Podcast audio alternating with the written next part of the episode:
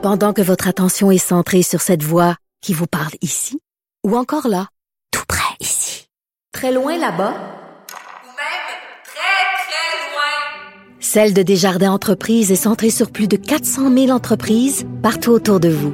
Depuis plus de 120 ans, nos équipes dédiées accompagnent les entrepreneurs d'ici à chaque étape pour qu'ils puissent rester centrés sur ce qui compte, la croissance de leur entreprise. Vous vous demandez si les plantes ressentent de la douleur? Ou encore, comment est-ce que les daltoniens voient le monde? Le balado en cinq minutes est pour vous. Explorez la science, l'actualité et l'histoire en un temps record. La Feu, en collaboration avec le gouvernement du Québec, est fière de propulser la série Balado en cinq minutes. Ne laissez pas les questions sans réponse plus longtemps. En cinq minutes, disponible sur l'application et le site cubradio.ca. Cube Radio. Cher public, nous vous invitons à prendre place confortablement et à fermer la sonnerie de votre téléphone cellulaire. En cas d'incident, veuillez repérer les sorties de secours les plus près de vous. Bon divertissement. Un, deux, un, deux. OK, c'est bon, on peut y aller.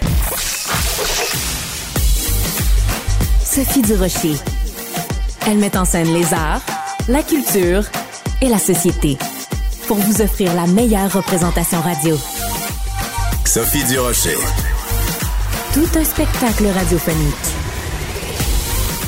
Bonjour tout le monde, j'espère que vous allez bien dans le milieu culturel international, en tout cas américain. La grosse nouvelle des 24-48 dernières heures, c'est cette information que la marque de vêtements Adidas a pris la décision de rompre sa collaboration avec le rappeur Kanye West, donc euh, mieux connu sous le nom de Ye. Tu sais, avant, il y avait les Yo, Maintenant, il y a les Yé.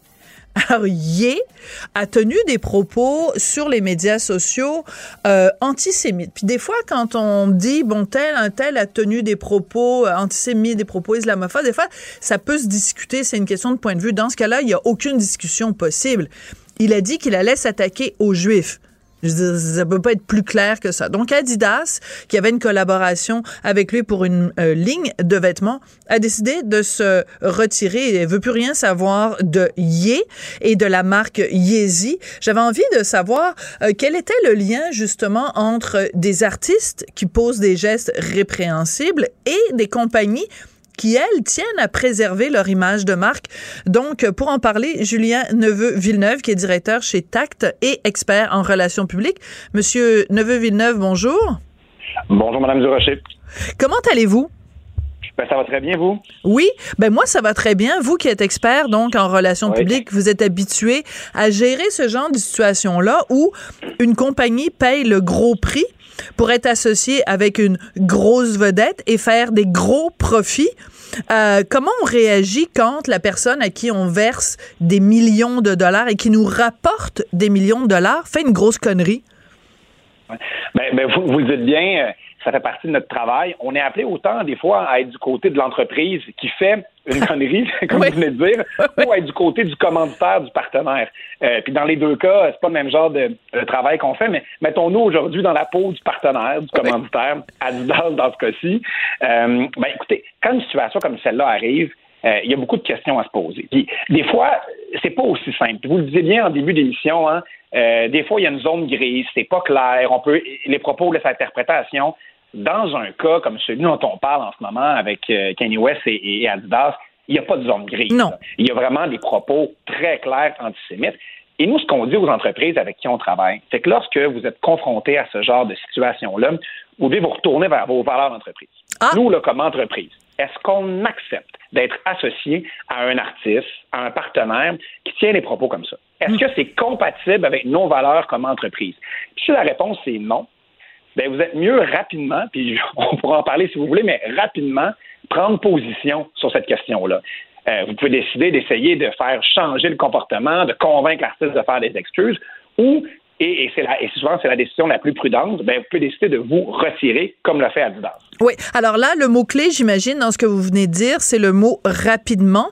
Euh, dans le cas de Kanye West, le problème, c'est que ces propos-là, bon, dans ce cas-ci particulier, il s'attaquait euh, aux Juifs, mais c'est pas la première fois qu'il a des comportements erratique. En, en, fait, bon, on sait qu'il a un, un problème, euh, il est bipolaire, donc, euh, mais il faut mhm. pas non plus lui lancer la pierre parce qu'il a un problème de santé mentale. Euh, mais il reste que euh, Kanye West est comportement erratique. C'est pas la première fois. Si je google ces deux, ces trois mots-là, et je vais en avoir plein, plein, plein là d'incidents où il, où il a fait preuve de mauvais jugement. Alors, est-ce que c'est pas en amont? les compagnies devraient se tenir loin des gens qui ont un historique de faire des grosses conneries à répétition? Oui, ben, vous avez un, bon point. Euh, c'est pas la première fois. Si les gens s'amusent à la maison, puis ils vont googler, là, ils vont voir une, une pelletée d'exemples. Euh, de plus en plus, on voit des, euh, et ça se passe au Québec, pas simplement à l'international, on voit des entreprises, des maisons de production, des maisons de disques même, qui vont mettre dans leur contrat avec leurs artistes des clauses de comportement ou de bonne conduite. Mais j'en ai une. J'en ai une, moi, ici, à, Cube Radio, puis j'en ai une avec euh, Le Monde à l'envers. Donc, euh, c'est très courant. Puis ça, les gens ne le savent pas, mais c'est que on, on, on, nous demande de ne pas avoir des comportements qui pourraient euh, humilier ou euh, embarrasser notre notre euh, emploi. Enfin, je préfère dire notre client parce que ce sont des contrats de gré à gré. Mm-hmm. Mais donc, euh, juste, je referme la parenthèse, mais ça existe, oui. Oui, exact, ça existe. C'est des solutions que les entreprises, les, les, les, boîtes de production ont trouvées pour se protéger de ce type de situation-là.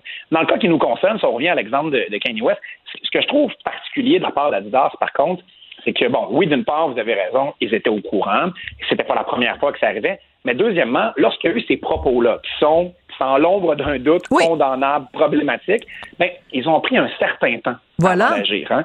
Et ils n'ont pas été les premiers à le faire. Je vais vous faire une petite métaphore. Là. Vous savez, quand ce genre de situation-là arrive, disons que tous les commanditaires sont dans un bateau, là, et là, on a l'impression que le bateau commence à, pas aller comme on veut. Mais il y en a un qui va peut-être sauter dans le bateau de sauvetage, dans le canot de sauvetage, en se disant hum, je pense que j'ai plus de chances d'arriver à destination dans le canot de sauvetage. Bon, vous êtes le premier à sauter, quand vous êtes le deuxième, ça va. Le troisième, ça va. Mais quand vous êtes le dernier à sauter comme Adidas, on se dit pourquoi est-ce que vous sautez? Est-ce que vous pensez vraiment que le bateau va couler ou vous avez suivi un peu l'effet de foule? Et, c'est ça un peu, je pense, qui nuit à Adidas dans cette situation-là. Parce que le délai, l'attente avant qu'il saute dans le canot de sauvetage et qu'il largue le bateau Kanye West, euh, ben, cette attente-là a fait que les gens se sont mis à aller creuser dans leur passé. Voilà. On s'est mis à dire, hey, le fondateur d'Adidas euh, était membre du parti nazi. Exactement. C'est sûr, moi, qu'on voulait qu'on sorte ces squelettes-là. Voilà, donc euh, le, le, timing is everything dans ce cas-là. Le, le temps, le temps et, la, et la, le moment de la décision est crucial parce que bon, il y avait des compagnies comme Balenciaga et tout ça et d'autres qui avaient en effet euh, coupé les liens.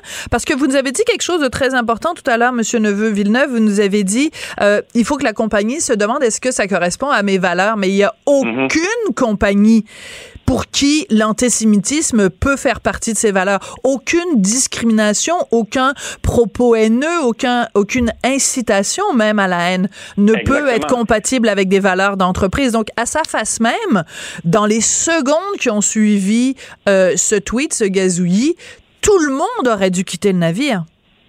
Mais je suis, je suis, d'accord avec vous parce que, euh, bon, comme, on se disait, il y, a des, il y a des zones plus grises de temps en temps, c'est moins facile à analyser. Et là, les entreprises doivent vraiment faire un, un exercice, un examen de conscience, d'analyse et prendre une décision. Dans ce cas-ci, euh, pour ma part et pour beaucoup de, de partenaires de cet artiste-là, il n'y avait pas de zone grise et, et ce, ce, ce délai-là était difficile à expliquer. En fait, moi, je peux, j'ai une petite explication que je pourrais vous, vous partager. Oui, oui, bien sûr ce délai-là, il se compte en centaines de millions de dollars et il vaut 350 millions de dollars.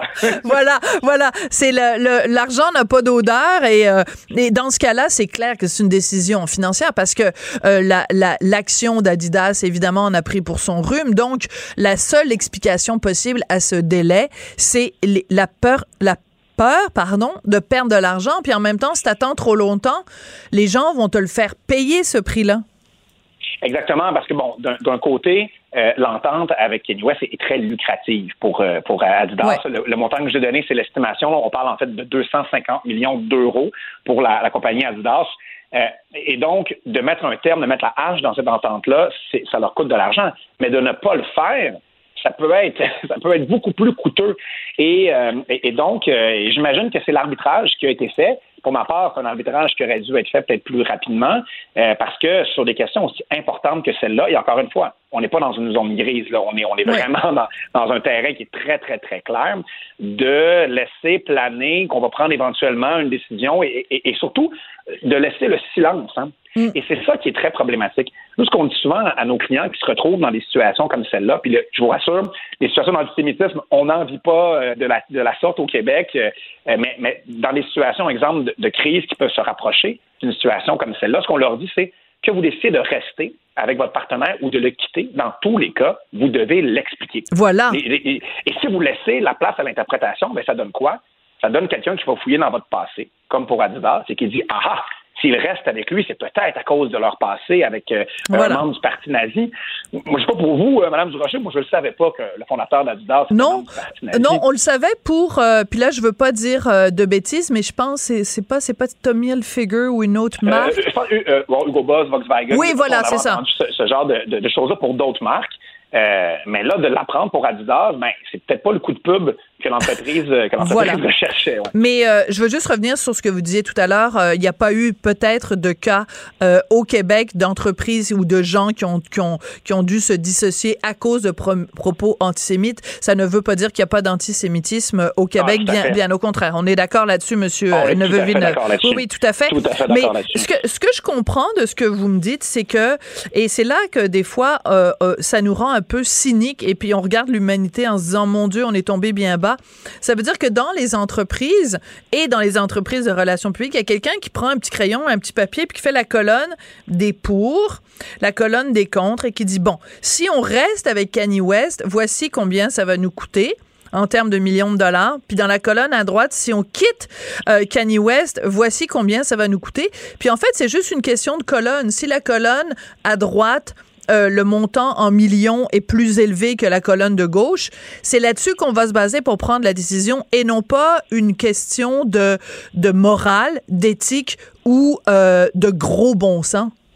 Ben, je, vous dirais que les. Bon, on parle quand même d'entreprises privées, on est dans un monde capitaliste, donc c'est sûr que l'argent va être au cœur de ces, de ces réflexions-là. Par contre, euh, il, y a des, il y a des choses qui ne se calculent pas aussi clairement. Mm. Et pour moi, par exemple, le respect de certaines valeurs d'entreprise, l'image d'une marque, euh, ça peut se calculer à terme, mais, c'est intangible à un certain moment.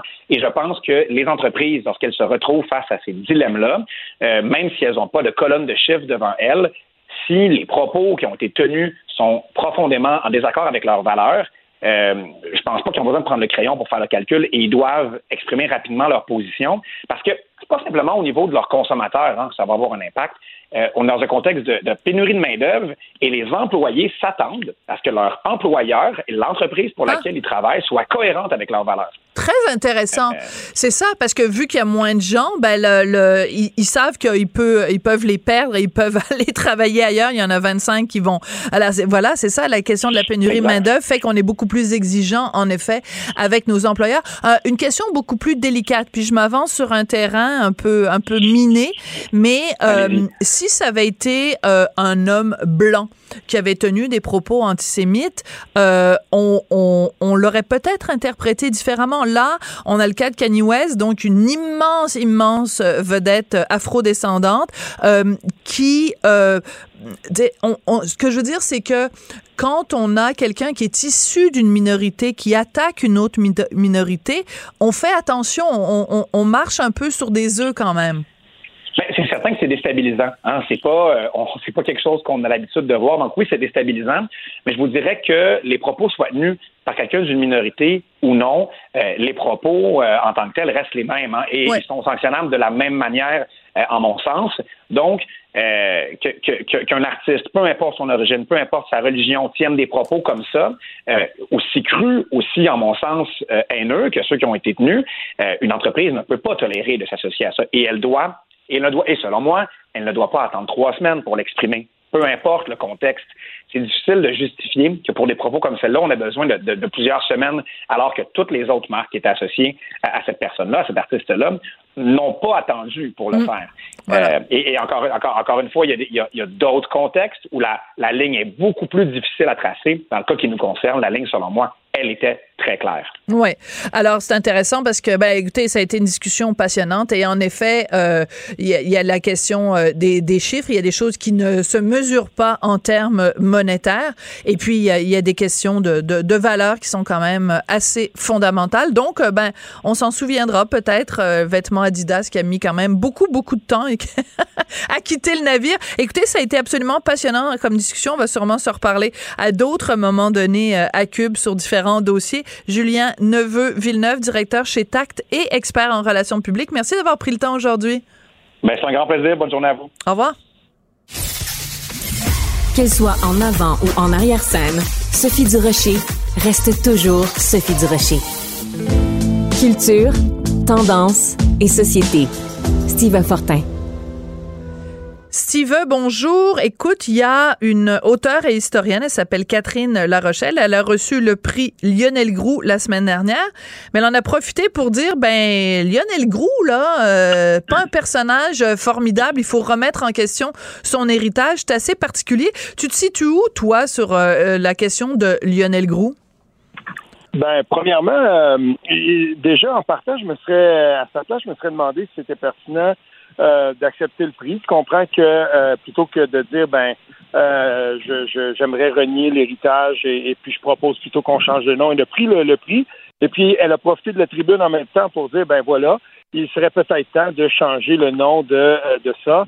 Euh, j'ai vu aussi euh, qu'elle avait référé, par exemple, euh, dans le passé, en 2018, la Société nationale de l'histoire du Canada avait changé le nom de Johnny McDonald pour se dissocier de l'histoire du personnage. Je pense que dans ce cas-là et dans le cas de Lionel Groux, on est dans deux optiques un peu différentes. C'est pas le, je pense pas qu'on a les, les, mêmes doléances envers Lionel Groux qu'on pourrait en avoir contre, par exemple, Johnny McDonald.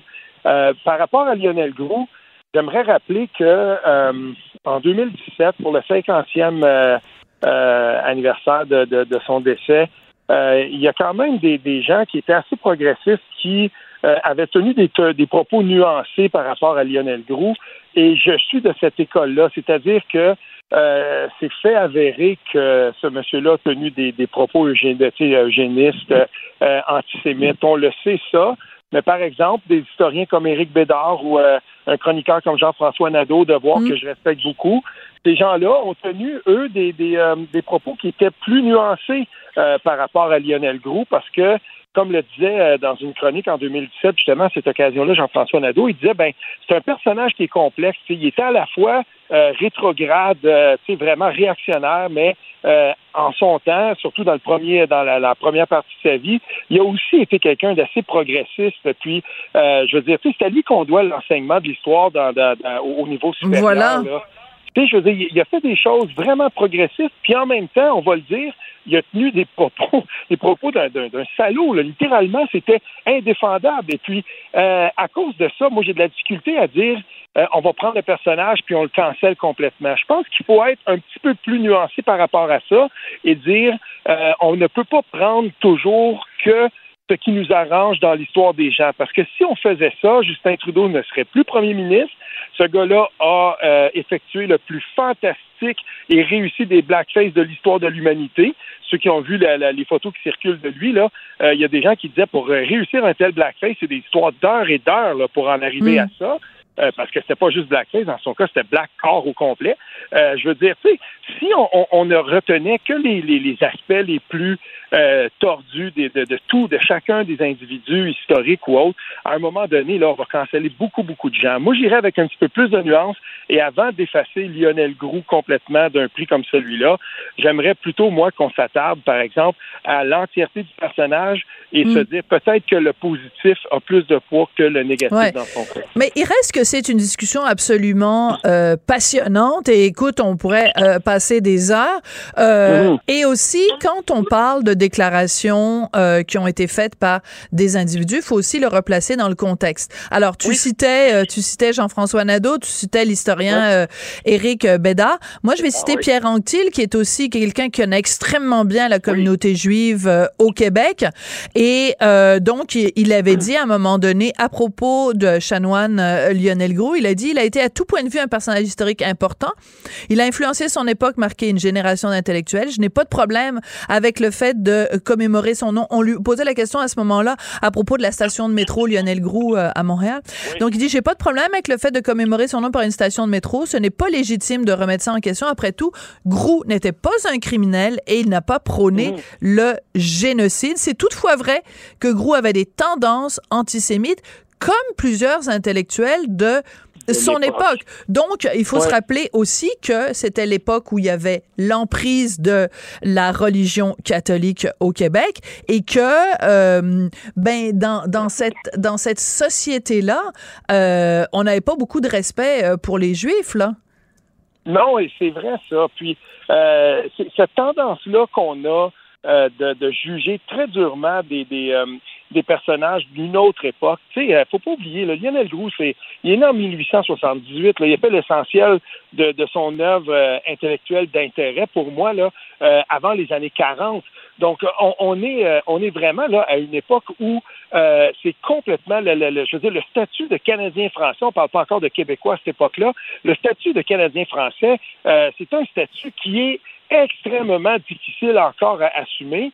Et euh, je veux dire, l'œuvre de, de, de- du chanoine doit être euh, absolument analysée à cette onde-là, et non pas en fonction des, des, des, euh, des modes idéologiques d'aujourd'hui où euh, c'est tellement facile de traiter tout le monde de raciste et tout à coup euh, on prend un nom comme celui de Chanoine Gou et puis on peut clamer comme ça dire ben voilà c'était euh, c'est quelqu'un qui, euh, qui a mis en place une doctrine enseignée à l'école qui était euh, qui, qui a, qui a perpétué l'enseignement du racisme à l'école d'une doctrine raciste. Moi j'ai beaucoup de difficultés avec ça parce que il y avait, il y avait quelque chose qui était complètement tordu de cette époque-là, c'est que l'enseignement était lié, comme tu le disais tantôt, euh, était lié, là, c'était complètement intrinsèque à la religion. Et, et tant qu'on était dans cette... euh, Dans Oui, cette ben c'était un prêtre, hein, faut le rappeler. C'est pas pour rien que c'était Voilà. le cha- chanoine Lionel Groux, là. C'était. Voilà. euh, bon, ben voilà. Et c'est difficile à ce moment-là de dire bon ben voilà, on va euh, rayer complètement le personnage. Comme on aura de la difficulté au Québec à rayer complètement notre le, passé intrinsèque qu'on a eu avec la religion et des personnages comme celui-ci. D'ailleurs, euh, euh, dans, son dans son texte de 2017, euh, Jean-François Nadeau disait que peu importe ce qu'on peut dire de son époque un peu plus trouble, ça reste un intellectuel de haut vol et qu'il faut quand même le respecter. Et en ça, moi je continue de le respecter et je suis loin de vouloir le, le canceller. D'accord. Alors, euh, par exemple, évidemment, chaque fois qu'on parle de ça, est-ce qu'on peut séparer la personne et l'œuvre? Est-ce qu'on peut séparer euh, quelqu'un qui a été une figure politique et euh, certaines déclarations ou certains agissements? Ben, évidemment, on finit toujours, en plus, bon, on est dans, dans une chronique culturelle, on finit toujours par parler de Céline, Louis-Ferdinand Céline, Ah oui. donc euh, l'auteur du Voyage au bout de la nuit, un des plus grands, vraiment, euh, quelqu'un qui a réinventé la langue française à travers euh, ses livres et qui était en même temps un antisémite euh, notoire, vraiment un être exécrable, condamnable, épouvantable. Donc, s'il y avait un prix de littérature qui s'appelait le prix Céline, est-ce que un écrivain mais ça n'existe pas, mais si ce prix-là existait, est-ce qu'un écrivain devrait euh, refuser le prix au nom de des positions antisémites de Louis-Ferdinand Céline? Louis-Ferdinand Céline aura connu quand même un certain regain euh, et une réhabilitation de son œuvre. Merci à l'œuvre du BDiste Jean-Claude Tardy, Oui. le dessinateur. Qui l'a fait. refait Voyage au de la nuit. C'est tellement beau. Et à partir de ce moment-là, grâce à cette œuvre-là, on a recommencé à lire Céline, non plus à l'aune de seulement ses écrits, mais là, tout à coup, il y avait quelqu'un qui avait jeté un, œil- un regard différent sur son œuvre par l'image. Mm. Et à cause de ça, j'aurais tendance à dire, moi, que euh, je, je, je, je recevrais, j'aurais pas de problème à recevoir un prix euh, au nom de Céline. Je serais le premier à, dé- à dénoncer l'antisémitisme et, et euh, ce serait bien correct de le faire, mais il y a quand même eu quelqu'un en France qui a été assez, je trouve en tout cas, courageux pour dire, moi je m'attaque à l'œuvre de Céline, ce salaud, mais je le fais euh, en fonction nou- d'un nouvel éclairage, celui de mon art, et euh, j'invite les gens à aller voir chez Futuropolis euh, Gallimard, en fait, là, la- la- la- la- le penchant Ouais. BD de Gallimard chez Futuropolis, Voyage au bout de la nuit de, de, de Tardy, Céline, sa relecture. On va voir tout un autre côté de cette œuvre-là. Voilà. Mais euh, il reste que Tardy, il a mis euh, quand même en image Voyage au bout de la nuit et non pas Bagatelle pour un massacre. Il a, ça aurait pas été bien vu. Et euh, ou d'autres ou d'autres pamphlets antisémites de Céline, c'est sûr. Il reste que moi personnellement, c'est un de mes, si ce n'est mon auteur préféré. Puis Voyage au bout de la nuit. si tu me dis demain matin, Sophie, tu t'en vas sur une île déserte, tu as le droit d'apporter juste un livre. Ben moi, c'est Voyage au bout de la nuit que je Ah vais oui. que je vais. Ah oui, oui, non, vraiment, mais je trouve que c'est un chef-d'œuvre. Wow. Euh, c'est vraiment euh, euh, une œuvre majeure. Ben écoute, euh, di- discussion très intéressante. Merci, merci Oui. beaucoup, euh, Steve Fortin. Et euh, ben, à la prochaine chicane, comme on dit. Pendant que votre attention est centrée sur cette voix qui vous parle ici, ou encore là, tout près ici, très loin là-bas, Ou même très, très loin. Celle de Desjardins Entreprises est centrée sur plus de 400 000 entreprises partout autour de vous. Depuis plus de 120 ans, nos équipes dédiées accompagnent les entrepreneurs d'ici à chaque étape pour qu'ils puissent rester centrés sur ce qui compte, la croissance de leur entreprise. Vous vous demandez si les plantes ressentent de la douleur? Ou encore, comment est-ce que les daltoniens voient le monde? Le balado en cinq minutes est pour vous. Explorez la science, l'actualité et l'histoire en un temps record. La Feu, en collaboration avec le gouvernement du Québec, est fière de propulser la série Balado en cinq minutes. Ne laissez pas les questions sans réponse plus longtemps. En cinq minutes, disponible sur l'application et le site cubradio.ca. Parce qu'en immobilier, faut être à son affaire. Suivez les conseils de nos experts. Via Capital, les courtiers immobiliers qu'on aime référer. Bonne écoute. Sophie Durocher. Aussi agile qu'une ballerine. Elle danse avec l'information. C'est tout en anglais. Sophie Durocher. C'est toi qui as tiré la sonnette d'alarme? Le Québécois moyen était Guy Nantel. quelqu'un qui subissait et qui se disait je ferme ma gueule, ben, je veux pas perdre ma job. La rencontre. Cet asservissement, cette servitude volontaire. Tu sais, quelqu'un qui va dire, par exemple, moi, j'étais allé à l'urgence, là, j'ai attendu 6 heures, OK? La rencontre. Nantel. Durocher. Bon, Guy Nantel, euh, avant de commencer euh, la chronique, il faut que je te fasse entendre quelque chose. Là, c'est vraiment, euh, j'ai pas le choix. Là, faut que je commence avec ça. Bravo, bravo. Écoute, un triomphe, un triomphe hier soir. J'étais à la première de ton spectacle à la Place des Arts. C'était exceptionnel, Guy. Alors, avant que tu fasses ta chronique, je veux juste prendre euh, quelques secondes pour te dire, je te connais, ça fait des années, je te connais, j'avais vu tes spectacles précédents, mais là, pendant une heure et demie, sans arrêt, tu t'arrêtes même pas pour prendre une gorgée d'eau. tu nous mitrailles ça, t'as une énergie du tonnerre et ça faisait longtemps que j'avais pas vu autant de gens rire si souvent dans un spectacle d'humour. Vraiment, je te donne euh, 10 sur 10. Merci beaucoup, c'est super apprécié euh, venant de toi, puis tu sais, je sais que Richard était là, il a beaucoup aimé aussi. Euh, oui, mais moins que moi. Moins que toi, oui, c'est ça. Toi, t'es, t'es ma plus grande groupie. Ah ouais, c'est non, ça. mais écoute, euh, c'est, parce que je trouve, c'est ce que je trouve le fun, Sophie, c'est Ouais. que, tu sais, les gens sortent du théâtre, puis ils disent, ça fait du bien Oui. de pouvoir continuer à rire euh, sans se préoccuper de la susceptibilité de tous et chacun.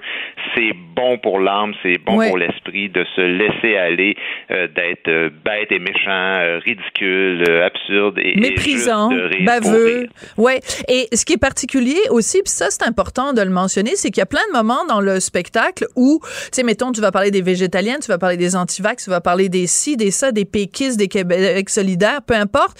Et il y a, il y a tous, à un moment donné, on le sentait quelque part dans la salle, quelqu'un qui était là comme, oh mon Dieu, il va trop loin. Mais la seconde d'après, cette personne-là qui trouvait que tu allais trop loin sur un sujet était bien contente que tu ris d'un autre groupe de la population parce que tout le monde se fait taper sur la tête avec un marteau dans ton spectacle, mais tout le monde de façon égale se fait se fait baver et se fait mépriser et, euh, ridiculiser d'une certaine façon là. Oui, oui, puis c'est pour ça, moi, les gens qui m'écrivent et qui me disent Ah, t'ai, je t'ai aimé, je t'ai suivi pendant des décennies, mais maintenant que tu as fait une joke sur telle affaire, c'est terminé, ben, je fais, écoute, t'aurais dû allumer avant. Je fais des jokes sur tout le monde. Ça fait des années que je le dis, particulièrement des extrêmes des deux côtés. Je ne sais plus comment le dire, le répéter, l'expliquer. Alors, si t'es pas fait fort puis t'es pas capable d'en prendre, c'est pas ta place. Mais si t'aimes ça, euh, que ça brasse puis t'es ouvert à l'autodérision, ben oui, c'est un bon show pour toi. Alors, une dernière chose à ce sujet-là. Ce que je trouve, c'est que, bon, évidemment, tu es une loupe euh, qui grossit. Tu es une loupe grossissante, donc tu prends une situation X, tu en montres tu l'exagères, tu la caricatures pour en, en, voir les côtés plus grossiers. Mais il reste que en dessous de ta loupe, il y a quand même une situation. Et cette situation-là, on a, on a besoin d'en parler. On a besoin de parler de la façon dont on traite les vieux dans notre société. On a mhm. besoin de parler euh, des excès, euh, justement, des végétaliens qui nous enquiquinent. On a besoin de parler de nos contradictions par rapport à l'environnement, de gestes futiles qu'on pose. Donc, même si c'est dans l'exagération, il reste qu'à la base, tu restes euh, quelqu'un qui dénonce des faits de société et pour ça, c'est très utile. Bon, on a suffi euh, de parler d'assez de toi. Non, mais c'est une bonne analyse que tu fais. Je, trouve ça important que tu le dises, euh, Sophie, parce que au-delà de la position du personnage sur scène, ce qui compte d'abord et avant tout, c'est que je me moque des travers de notre société. Euh, c'est pas trop important le produit final qui en ressort, c'est-à-dire le gag en tant que tel, mais ce qui est important, c'est de brasser des idées, de sortir des gens de leur zone de confort par rapport à des sujets qui sont très controversés. Puis, puis je trouve ça, ça me fait plaisir que tu le remarques parce que c'est ça l'intelligence d'être capable de comprendre les choses au deuxième degré. Ouais, mais je pense aussi que euh, contrairement à mettons, on va voir un spectacle d'humour où le gars fait juste nous parler de sa blonde puis de ou nous parler de cul ou nous parler de ci, euh, on sort de ton spectacle en ayant réfléchi. Moi, je suis sûre qu'il y a plein de gens qui sont allés voir ton spectacle hier et toute la partie où tu parles de René Lévesque, puis je veux pas vendre tous les punchs, euh, les gens vont se dire, hey, c'est un péquiste, il a voulu se présenter à la chefferie euh, du PQ, mais quand même, il a un regard extrêmement critique sur Saint René Lévesque. Mm-hmm. Et je suis sûre que plein de gens vont se dire, ah oh, ouais, ok, moi je vais peut-être plus voir le personnage de la même façon. Donc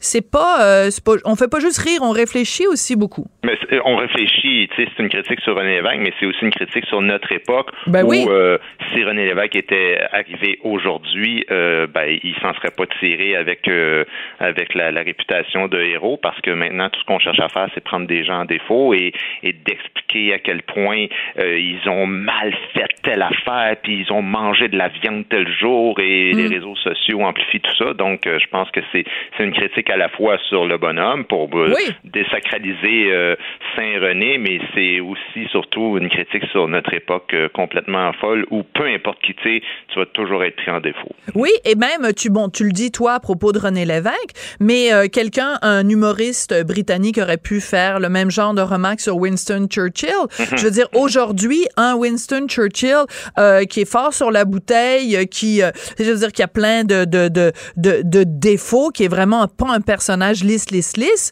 ben, il aurait jamais pu passer à travers les mailles. Il aurait jamais pu. Et écoute, euh, le, le, sort de l'humanité en aurait été changé si n'eût été de la présence de Winston Churchill, mais il aurait pas passé le test de la perfection selon la ben Sainte Église des woke. Mais bien sûr, mais qu'est-ce qu'on veut d'un politicien? Écoute, on, est en train de s'éloigner du sujet dont je voulais parler, mais je trouve ça le fun. Mais on va le trouver. Ouais. On, quitte en parler demain là, de Gad Elmaleh, ça me dérange pas. Mais, ouais, bonne idée. Euh, mais, mais je, trouve que c'est une, conversation super intéressante qu'on improvise en ce moment, puis c'est important. C'est qu'est-ce qu'on veut des politiciens? Oui. Moi, là, c'est que j'ai écrit le spectacle. La trame de fond, là, c'est de dire au monde, si à chaque instant, on passe notre temps à dire au monde, on veut plus la langue de bois des politiciens, on veut, on veut des vrais humains, on veut vraiment quelque chose d'organique, mais qu'on cherche toujours à les prendre en défaut, à les planter si tu savais le nombre de fois pendant cette campagne-là où je recevais des commentaires, j'aime tes idées, mais t'as pas porté de cravate dans le débat, je voterai pas pour toi, des, trucs comme ça, tu sais. Tu me niaises-tu? Non, non, je te jure, le monde, mais c'est aberrant. Mais c'est ça que ça donne, les réseaux sociaux, c'est que ça finit que ça décourage tout le monde. Après ça, on dit des artistes prennent pas position, mais quand on est un qui prend position, on dit t'es juste un artiste, en ta gueule. Euh, tu sais, comprends-tu? C'est ça qui devient difficile.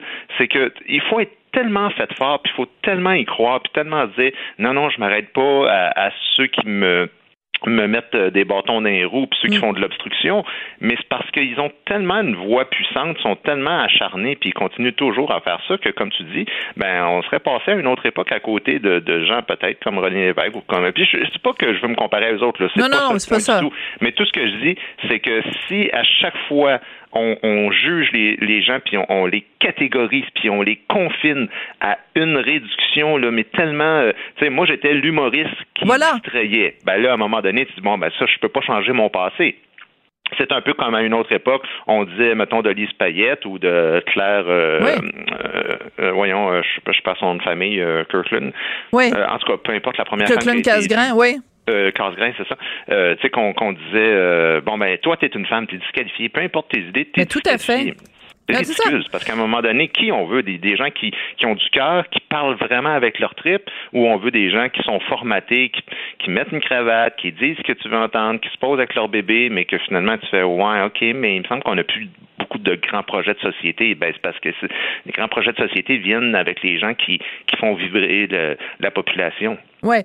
Et je veux rappeler, puis bon, tu, tu vas, tu, le prends pas, le prends pas. Il faut pas que ta tête enfle tellement que tu passes plus dans la porte. Ouais, déjà, Mais- c'est grosse quand même. Oui, déjà assez grosse, puis en tout cas, en tout cas, bref, euh, on passera pas trop de temps là-dessus. Mais euh, non, ce que je veux dire, c'est que euh, quand on euh, rejetait quelqu'un sur la base en politique sur la base de c'était un humoriste avant, excuse-moi, mais il y a doit y avoir quand même une coupe de gens qui se euh, qui se mordent aujourd'hui les doigts d'avoir dit ça de Volodymyr Zelensky. Euh, et c'est un humoriste qui est devenu président de l'Ukraine et qui face à la menace et l'invasion russe, s'est comporté en chef d'État absolument exemplaire, un chef d'armée exemplaire, puis il n'y a plus personne aujourd'hui qui dit « Ah, ben là, c'est un clown, qu'est-ce qu'il fait à la tête du pays? Ben Je veux oui, dire, est-ce qu'on peut le juger sur qu'est-ce qu'il a dans les tripes? En fait, moi, c'est ça, là. Tu, as tout à fait raison. La question, c'est qu'est-ce qu'on veut de nos politiciens? Moi, je veux un politicien qui a des convictions. Je veux un politicien qui a des tripes. Je veux un politicien qui me dit la même chose hors onde qu'en onde. Je veux un politicien qui a des valeurs. Je m'en fous de sa cravate. Puis je vais dire, je m'en fous de, du métier qu'il faisait avant. Parce que je vais dire, on a eu là, des, des premiers ministres euh, euh, au, euh, au Québec, puis on en a eu au Canada, qui, qui étaient des médecins, qui étaient des avocats. Ben, well, look where that got us. Ben, de toute façon, moi, on m'a tellement reproché, des souverainistes me disaient, toi, t'es pas un gars de la- t'es pas un gars du parti, t'es pas un politicien de carrière, donc tu te disqualifies. Puis euh, j'ai même lu tantôt là un, un- un commentaire qui disait ça, malgré toutes tes qualités, c'est non parce que t'es pas un gars de, t'as pas une carrière politique. Mais ça, c'est des souverainistes. Ben moi, je leur réponds dans ce temps-là, je dis, ok, mais c'est parce que Jean Chrétien puis Jean Charest, d'abord t'es admires, c'est ça que tu es en train de me dire. Pour toi, la, la condition de départ, toi, c'est- c'est ça des grands politiciens. Ouais. Ah ben non, non, c'est pas pareil. Ça, c'est parce que bon ben tu vas toujours chercher à disqualifier quelqu'un. Dis-le, tu peux préférer un, un candidat à un autre. Parce que tu sais, moi, on, on me Mais basé sur des arguments. Oui. dans tous les débats, Sophie, j'ai toujours dit si je gagne pas la chefferie, je continue ma carrière d'humoriste. C'est ce qui me rend le plus heureux. J'aime ça. Moi, j'allais là vraiment, là, je te dis, il y avait vraiment un acte de de, de don de soi, de dire, je pense vraiment pouvoir amener une nouvelle vibration par rapport à la question identitaire, puis de la souveraineté, puis du Parti québécois. Je pensais pouvoir aider là-dessus, mais je disais, si- mais si ça fait pas l'affaire, aucun problème. Moi, je, je continue. Ben, au lieu de dire, Christy, bravo, enfin quelqu'un qui nous remplit pas de bullshit, puis que c'était encore une fois de, ah, on sait bien, c'est un lâcheux. un- J'étais comme, c'est Ah ouais. tout le temps perdant, tu sais. Ouais. Alors, on devait parler de Gad Elmaleh, mais je suis très, très, très, très, très, très, très satisfaite et contente et ravie qu'on ait eu cette discussion à bâton rompu. Donc, on se garde euh, Gad Elmaleh. On va lui faire passer un bon quart d'heure Oui, demain. demain. OK. Au revoir. Parfait, merci, Sophie. Au revoir. Pendant que votre attention est centrée sur vos urgences du matin, vos réunions d'affaires du midi, votre retour à la maison ou votre emploi du soir, celle de Desjardins Entreprises est centrée sur plus de 400 000 entreprises à toute heure du jour. Grâce à notre connaissance des secteurs d'activité et à notre accompagnement spécialisé, nous aidons les entrepreneurs à relever chaque défi pour qu'ils puissent rester centrés sur ce qui compte, le développement de leur entreprise. Vous vous demandez si les plantes ressentent de la douleur? Ou encore, comment est-ce que les daltoniens voient le monde? Le balado en cinq minutes est pour vous. Explorez la science, l'actualité et l'histoire en un temps record. La Feu, en collaboration avec le gouvernement du Québec, est fière de propulser la série Balado en cinq minutes. Ne laissez pas les questions sans réponse plus longtemps. En cinq minutes, disponible sur l'application et le site cubradio.ca. Parce qu'en immobilier, faut être à son affaire. Suivez les conseils de nos experts. Via Capital, les courtiers immobiliers qu'on aime référer. Bonne écoute. Sophie Durocher. Passionnée, cultivée, rigoureuse. Elle n'est jamais à court d'arguments. Pour savoir et comprendre, Sophie Durocher. Alors, on continue de parler d'occupation double. Décidément, c'est vraiment, euh, encore une fois, le sujet de l'heure. Alors, il y avait certaines personnes qui avaient laissé entendre, ah, peut-être que l'occupation double, ça, ils vont finir, puis il y aura plus, même plus de reste de la saison. Ben non.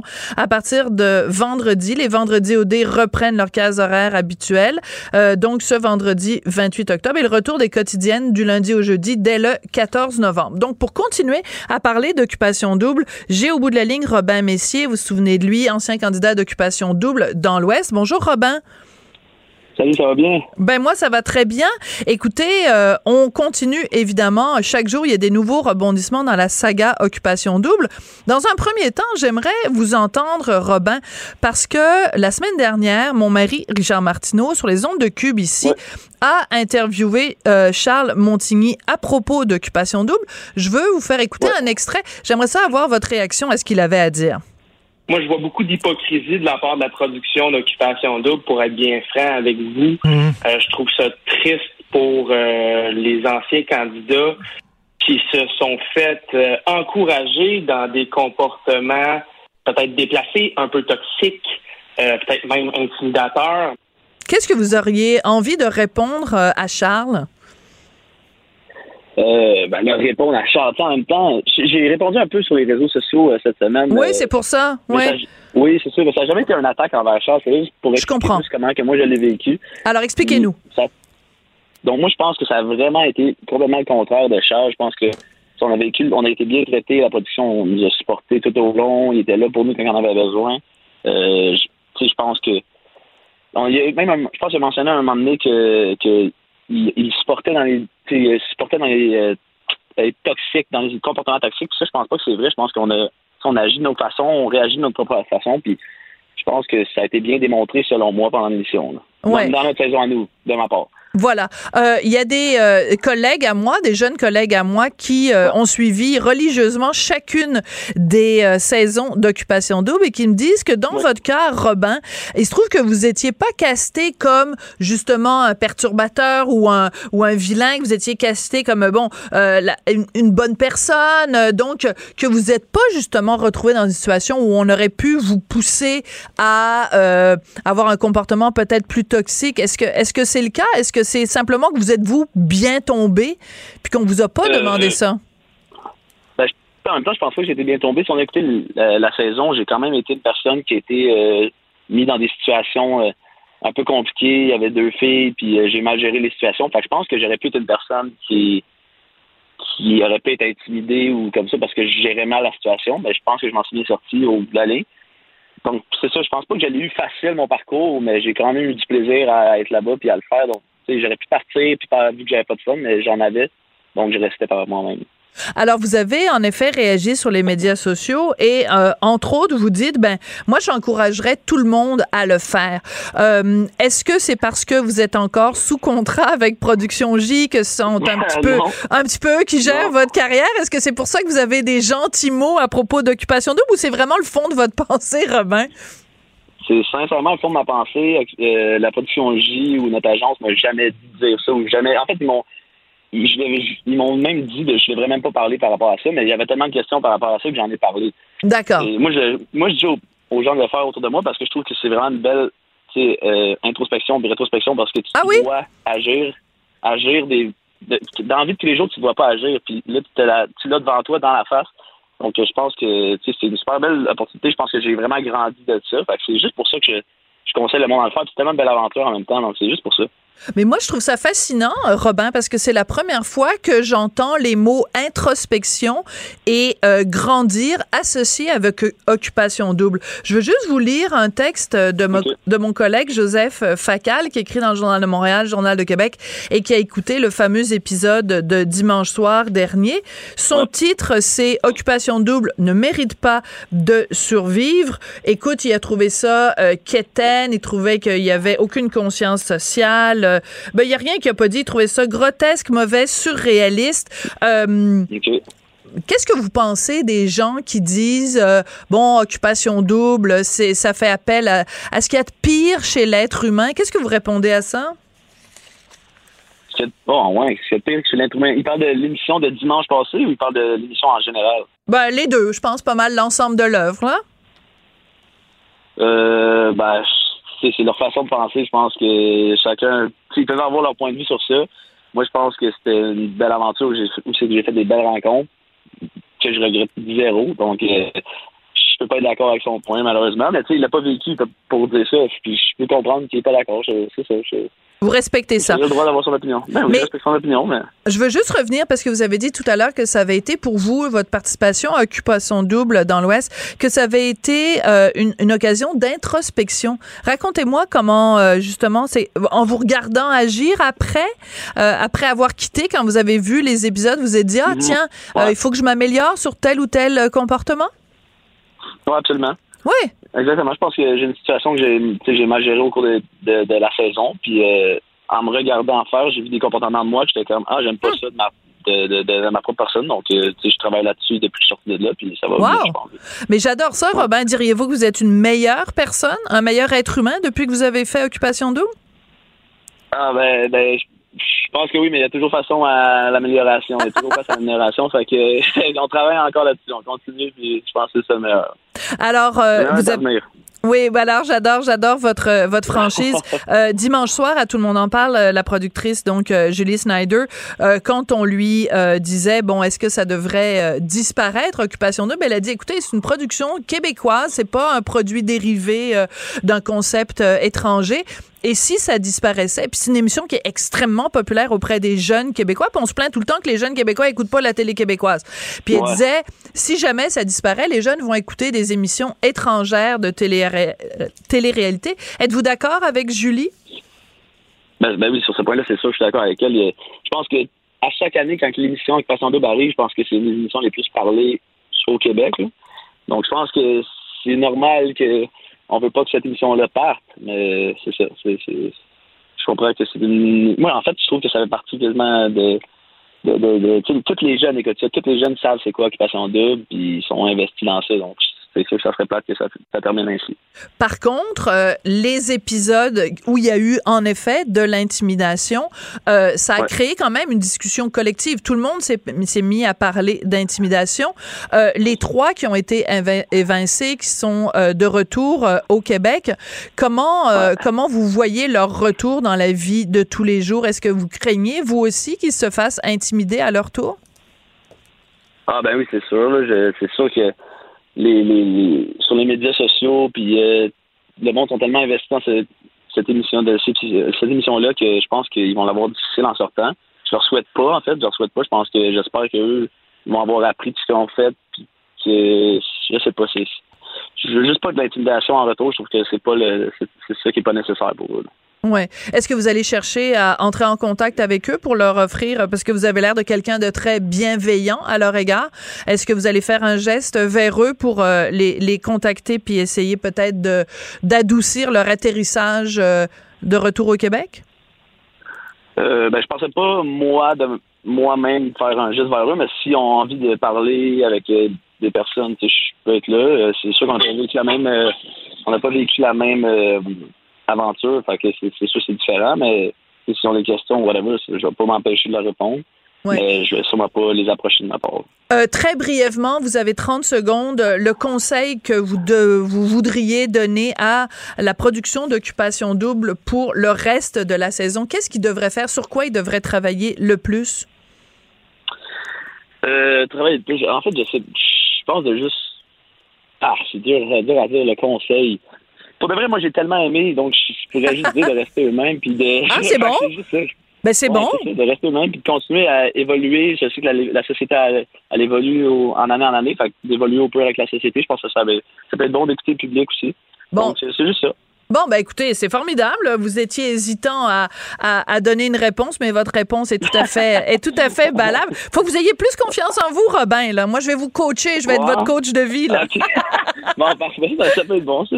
Merci beaucoup, Robin. Je rappelle. gros merci. Robin Messier, je rappelle que vous étiez candidat d'occupation double dans l'Ouest euh, et vous vouliez réagir donc à toute cette controverse des derniers jours. Merci beaucoup à Marianne Bessette à la recherche, Charlie Marchand à la réalisation et à tout bientôt. Cube Radio.